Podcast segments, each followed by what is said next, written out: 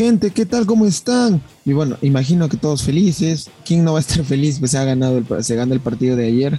Fue, la verdad, debo decir, ha sido bien complicado y pido, disculpas adelantadas por la voz gallosa porque tanto grito, tanta emoción, tanta algarabía por el partido de ayer ha sido inevitable que la voz se, vea perjudicada en este caso. El instrumento de trabajo, pero bueno, ¿qué se le va a hacer? Es como se, es la pasión con la que uno termina viviendo el deporte. Pues un partido que lo tuvo todo como muy buen clásico con bronca, con, con, acciones para ambos, con nervio, con, con, pica, con garra. O sea, ha sido un, clásico, la verdad, redondo y completo. Y es una alegría para nosotros irnos con los tres puntos. Que uno va a estar feliz por ello. Pero en fin, sin embargo, han habido cositas y detalles que vamos a ir repasando que debemos mejorar de cara. por un lado, a los partidos más cercanos que tenemos, quizás el más eh, importante en ese sentido es el de Argentina, pero por otro lado también para Bolivia, porque hay aspectos que deberíamos corregir. Así que bueno, em, em, vamos a arrancar por la parte negativa, digamos, que qué pequeños errores eh, se tuvieron en el último partido.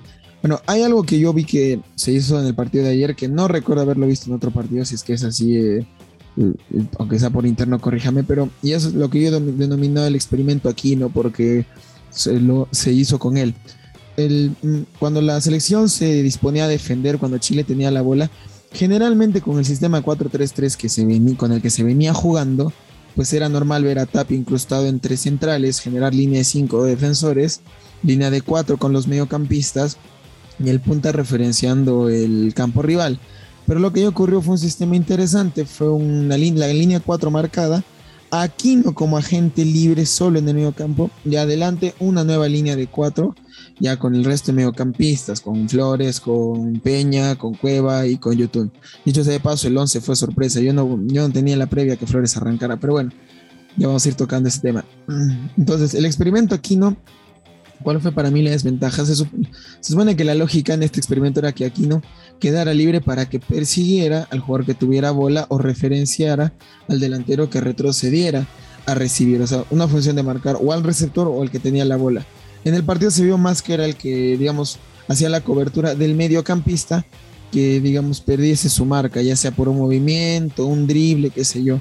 Tarea que por momentos sí le hizo bien, o sea, no le podemos negar que a nivel individual aquí no tuvo muy buen partido, recuperando muy bien, presionando, pero ¿cuál es el, problema que yo vi con esto? Porque en determinadas acciones aquí no terminaba siendo un estorbo para el mediocampista que retrocedía con el rival, con el balón, con, tras, no sé, haberlo superado por una jugada o persiguiendo una pared, llegaba Aquino a presionar e incluso algún central salía, entonces se generaba un desorden y un estorbo. Y, en ocasiones la pelota logró salir de esa primera línea de presión y hemos tenido situaciones de peligro, sobre todo en los primeros 20, 25 minutos del partido, que Chile lo estuvo de una u otra manera controlando. ¿Para qué negarles eso? Eso con el mérito de tres jugadores chilenos, Benetton, que terminó siendo un delantero bastante peligroso por los movimientos que tenía, Meneses, que para mí fue un error de Chile sentarlo, una ventaja para nosotros, que estaba teniendo un buen partido individualmente por su banda, y lo de Alexis recogiéndose, generando el juego, sin duda, los tres más peligrosos en sus primeros 20-25 minutos de Chile.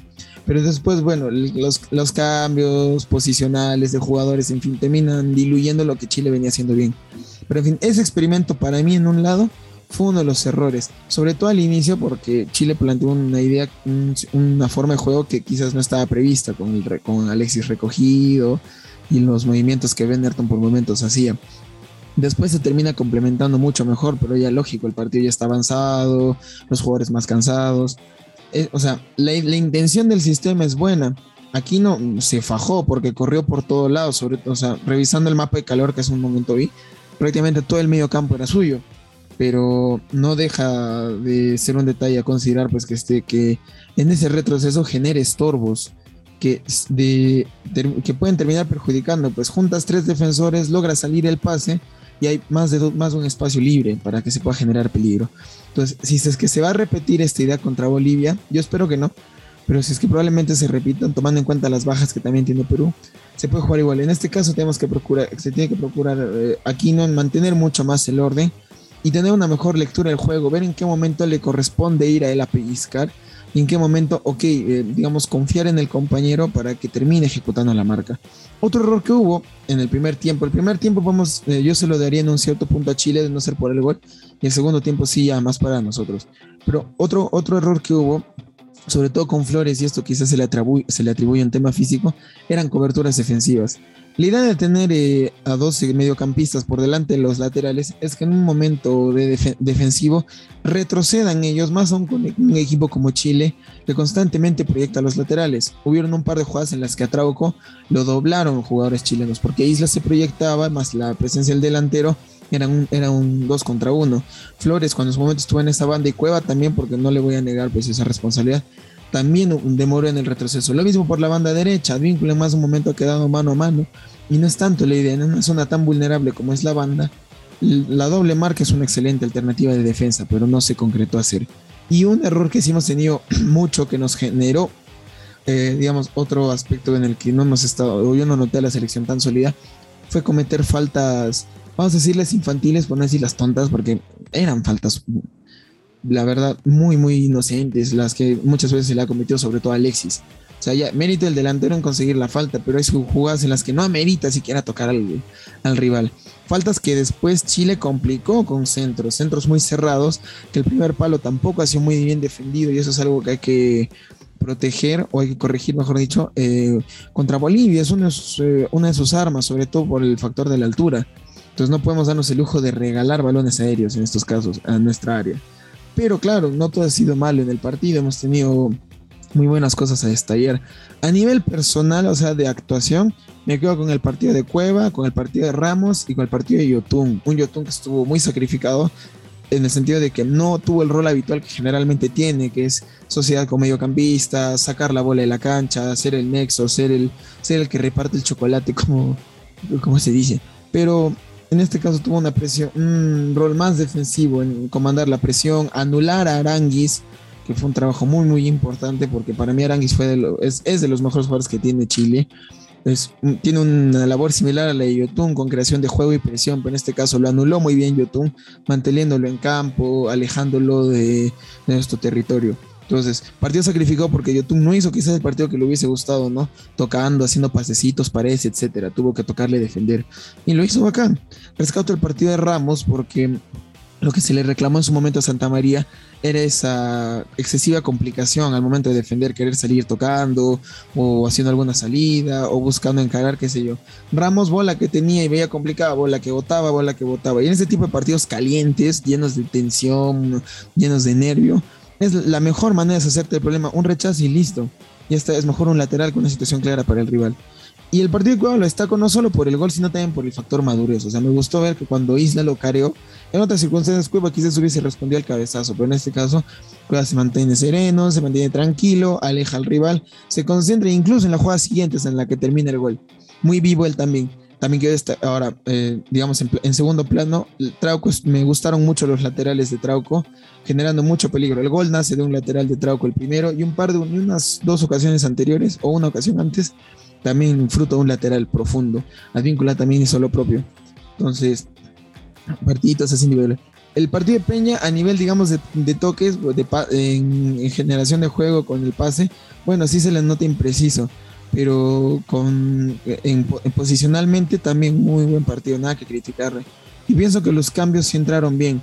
Eh, Paolo sí, definitivamente no estaba para aguantar el ritmo. Cueva, eh, Flores tampoco, incluso termina lesionado. Eh, Farfán aportó lo que pudo. Si le, salía si le salía la guacha, pucha, consagrado. Retrato en la victoria y oración eterna para el, el Señor de los Milagros. Es que le salía esa, esa chalaca.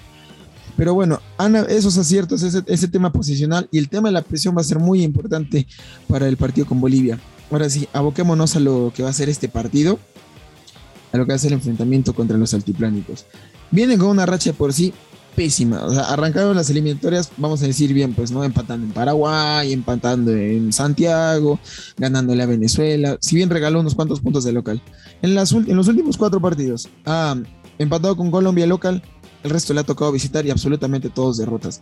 Y todas las derrotas tienen una característica, tienen características y debilidades en este seleccionado con las que podemos explotar, no solo por, o sea, por, A lo que quiere decir es que podemos explotarlas y tenemos jugadores para hacerlo. No es una sola atribución de los rivales. Eh, el primero, lo primero así, que he notado debilidad en Bolivia es el balón a la espalda, sobre todo en los laterales, ya sea balón interno ya sea balón externo. No hay una buena cobertura por parte de los mediocampistas. Bolivia prefiere acumular gente dentro del área, pero descuida muchas zonas. Dicho sea de paso, la pelota parada la defiende mal, ya sea parada o ya sea en los centros. Se tiene muy malas referencias del delantero que ingresa. Y si digamos un mediocampista sorprendiera y se interna en el área, puede ser un factor mm, aprovechable, es una circunstancia óptima para generar ventaja. Eso por un lado. Entonces, ¿qué, acá qué jugadores van a ser claves? Por un lado, López, que fijo va a tener que jugar porque por la amarilla Trauco se pierde el partido. Entonces, una trepada veloz, una excelente predicción de López puede significar un muy buen centro para que la remate algún delantero. Lo mismo con Advíncula y hay jugadores. Pues Yotun en, en este partido imagino que se, se va a poder adelantar un poco más en campo rival y tener el espacio, el espacio para poder generar el juego. Lo mismo Cueva, él, lógicamente eh, tiene mejor ventaja por la posición en la que juega para generar este, tipo de circunstancias. Por otro lado, otro factor débil en, que he visto mucho en Bolivia es el tema de la presión. Ya sea en salida boliviana, pasó con Ecuador, o ya sea tras, un rechace que, que en, en, la que la defensa se complica, que es la presión con Ecuador hace en el último partido, el segundo gol, ya con el primer gol, digamos que, que los bolivianos estaban un poco ahuevonados porque ya, pues no les viene el gol, etcétera. Pero presionó Ecuador con tres jugadores, no bastó más. Recuperaron rápido la pelota y termina eso en el gol de Ener. Entonces, tomando en cuenta el trabajo de presión perfecto que hizo YouTube en el partido pasado, reitero, esta puede ser una oportunidad para ver qué tal se desempeña YouTube un poquito más adelantado y cómo genera y cómo podemos eh, iniciar una presión, inclusive con el 9, presionar en campo alto y poder definir eh, y poder definir rápido, generar rápidamente la ventaja en el marcador, numérica en el campo, etcétera. Ahora, se pueden combinar ambos factores, una presión alta y un envío a la espalda, dejar mano a mano al, al lateral o al último hombre boliviano con algún delantero encarador, circunstancia propicia para el gol y es lo que último en lo que ha fallado. Y eh, en lo que falla Bolivia. Y finalmente bueno la pelotita parada. De momento no hemos tenido goles de pelota parada en lo que va de clasificatorias pero bueno esta podría ser la ocasión. Esta podría ser la oportunidad ¿por qué no? de, que los centrales se vistan de goleadores y se estrenen en el historial de, goles. Así que bueno siendo estas las debilidades que presenta Bolivia en estos últimos partidos a ver, bueno, vamos a tratar de dilucidar un 11, aunque no hay garantías de que esto se vaya a cumplir, pues porque con el último 11, ¿quién iba a pensar que Flores arranca? Pero bueno, primero las bajas que tiene Perú, que esto es muy importante. La, primero, eh, la de Trauco, por la amarilla. Pero bueno, se tiene el respaldo de López. Por otro lado, perdemos a Tapia porque finalmente no se pudo, no se llegó a recuperar de su lesión. A ellos se suma Flores, que se lesionó en el partido, salió con hielo en el gemelo, parece que también es una lesión un poco más fuerte. Y finalmente la de Paulo se pierden tres jugadores, de los cuales dos, digamos, un, bueno, uno sí es más, eh, digamos, el más relevante en lo que viene haciendo la selección, que sería Tapia. Lo de Pablo, bueno, no, no, no alarma mucho porque hay alternativas en el banco. Y lo propio con Flores. Sin embargo, se han convocado dos jugadores de emergencia. Se han convocado a Calcaterra y a Oslin Mora. Que, bueno, dudo que puedan llegar a tener minutos. Pero, bueno, están ahí, pues, ¿no? Por si acaso. Ahora, yo pienso que la línea de defensa se va a mantener, obviamente, con la variación López, ¿no? Se van a mantener Advíncula, Ramos, Cales y, y Marcos López. Ahora, quizás se pueda dar algún cambio, eh, sobre todo yo pienso que de repente Callens, por un tema de la altura, porque él nunca ha jugado ahí, pueda quizás no ser titular, de repente Abraham, porque Abraham tiene un poco más de experiencia en altura, no solo por lo que ha jugado en su momento en Perú, sino también en Argentina, jugando Copa Sudamericana, visitando Colombia, Vélez viajó bastante fuera de Argentina, entonces algo de experiencia ahí. Luego, yo, yo personalmente no armaría un 4-3-3, yo volvería al 4-2-3-1 para tener, poder llegar hasta subir a cuatro, los cuatro jugadores en campo rival y generar, y generar precisamente esa presión alta para la recuperación de pelota rápida y generar una jugada de gol. Pero pienso, y es lo que barajan muchos medios, o sea, también lo que se ha visto un poco en las prácticas, que quizás se jueguen con dos puntas. O si es que se, o se juega con dos delanteros, uno digamos referenciado en el área y uno más atrás. Si es este el caso, quizás mm, pueda ser la oportunidad de Ormeño de, de debutar en clasificatorias.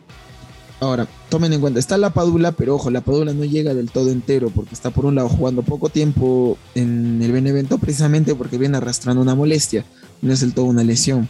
Entonces, un tema a considerar. Ormeño en ese sentido llega entero. Farfán llega entero, pero se lo vio, la verdad, de, por, tramos del partido. Yo, yo, sentí que Farfán terminó el partido cansado y lo jugó que habrán sido 30 minutos, 35 minutos quizás de partido. Y yo lo, yo lo noté cansado, porque evidentemente el ritmo de selección es otro. Ah, bueno, entonces, volviendo a la posibilidad del 11. Yo sospecho que va a repetir Aquino en el medio campo con Peña y con Yotun. El tema ahora es ver quién va a acompañar a Cueva. Si va a ser, diga, está la alternativa ahora de que, yo, ahora, yo se me ocurre que también podrían jugar Aquino con Cartagena como se cerró el primer tiempo Yotun y de repente Peña más adelantado. O bueno, lo más probable es que Peña se quede en ese, en ese medio campo que se armó ayer con Yotun y con Aquino. Y, la y el tema está pues acá, la vaina es, esta, es quien ocupa el otro, el otro, estos dos últimos espacios. Yo me voy con la duda de que o arranca Ormeño o ya, bueno, no me extrañaría que Gareca haga algún experimento raro, arrancara por ahí Ruidías o, o La Padula y pensar en Ormeño en un segundo tiempo. Entonces yo pienso que la posibilidad del punto está entre esos dos, Ormeño y La Padula. Y el tema de la banda, Costa no entró mal, pero le costó agarrar el ritmo del partido. Y en la altura, pues vaya a saber cómo se puede desempeñar Costa, no tiene ninguna experiencia, Chile es más plano que Lima. Entonces, ahora quizás Raciel pase la alternativa, ya que en un momento, Raciel no llegó a jugar en Cusco en realidad, con el Cienciano, pero quién sabe, el tema está acá. O sea, va a ser, yo pienso, la duda hasta el final. Yo me inclinaría, pero así ligeramente a que arranca Costa o, que, o la alternativa anterior, pues que, que adelanten a Peña y de repente arranque Cartagena con Aquino y con, y con Yotun. Eso ya lo sabremos el día del partido o si es que mañana, pasado, se llega a confirmar el 11. Lo que es verdad es que es, también es vital sacar un punto, sacar puntos en La Paz. Ya tenemos ahorita una distancia marcada con los tres rivales debajo de la tabla. Hablo de Chile, Bolivia y Venezuela. Lo ideal ahorita es que ellos sigan por debajo nuestro, se mantengan con esa distancia para nosotros no preocuparnos de sus resultados y nosotros empezar a sumar y medirnos mano a mano con los equipos que están disputando el tercer, cuarto y quinto, que vendrían a ser pues Colombia, Uruguay, Paraguay y Ecuador. Ahora, resultados que nos convendrían para la siguiente fecha.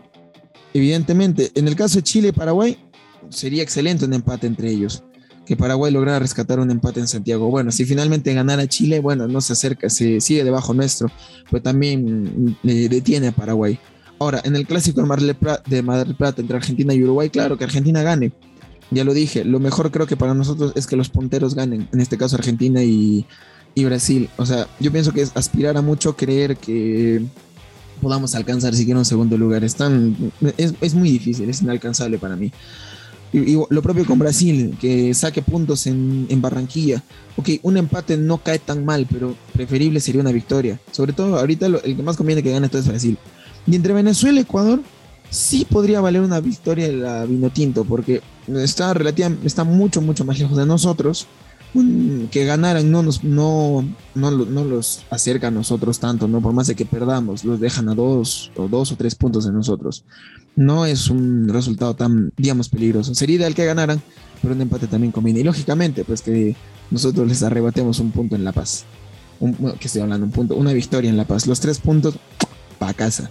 Sin duda eso sería lo ideal. Así que esperar el domingo cuál será la decisión de Gareca finalmente con el 11, si se mantendrá la alineación de momento no lo sabemos. Acá hemos tratado de, de, predecir, de adivinar qué es lo que pueda armar el técnico argentino, pero ya veremos. Lo que sí, ya saben, para el domingo, pero juega a las 3.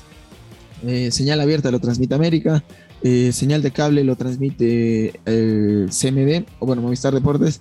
Y si es que son pitucos, lo pueden ver en DirecTV también, todavía con opción de audio, miren ustedes. Entonces, ya saben, el domingo a todos alentar a la selección y con nosotros para el, para el comentario post partido y lo que será el Perú-Argentina del próximo martes. Así que ya saben muchachos, hasta la siguiente jugada.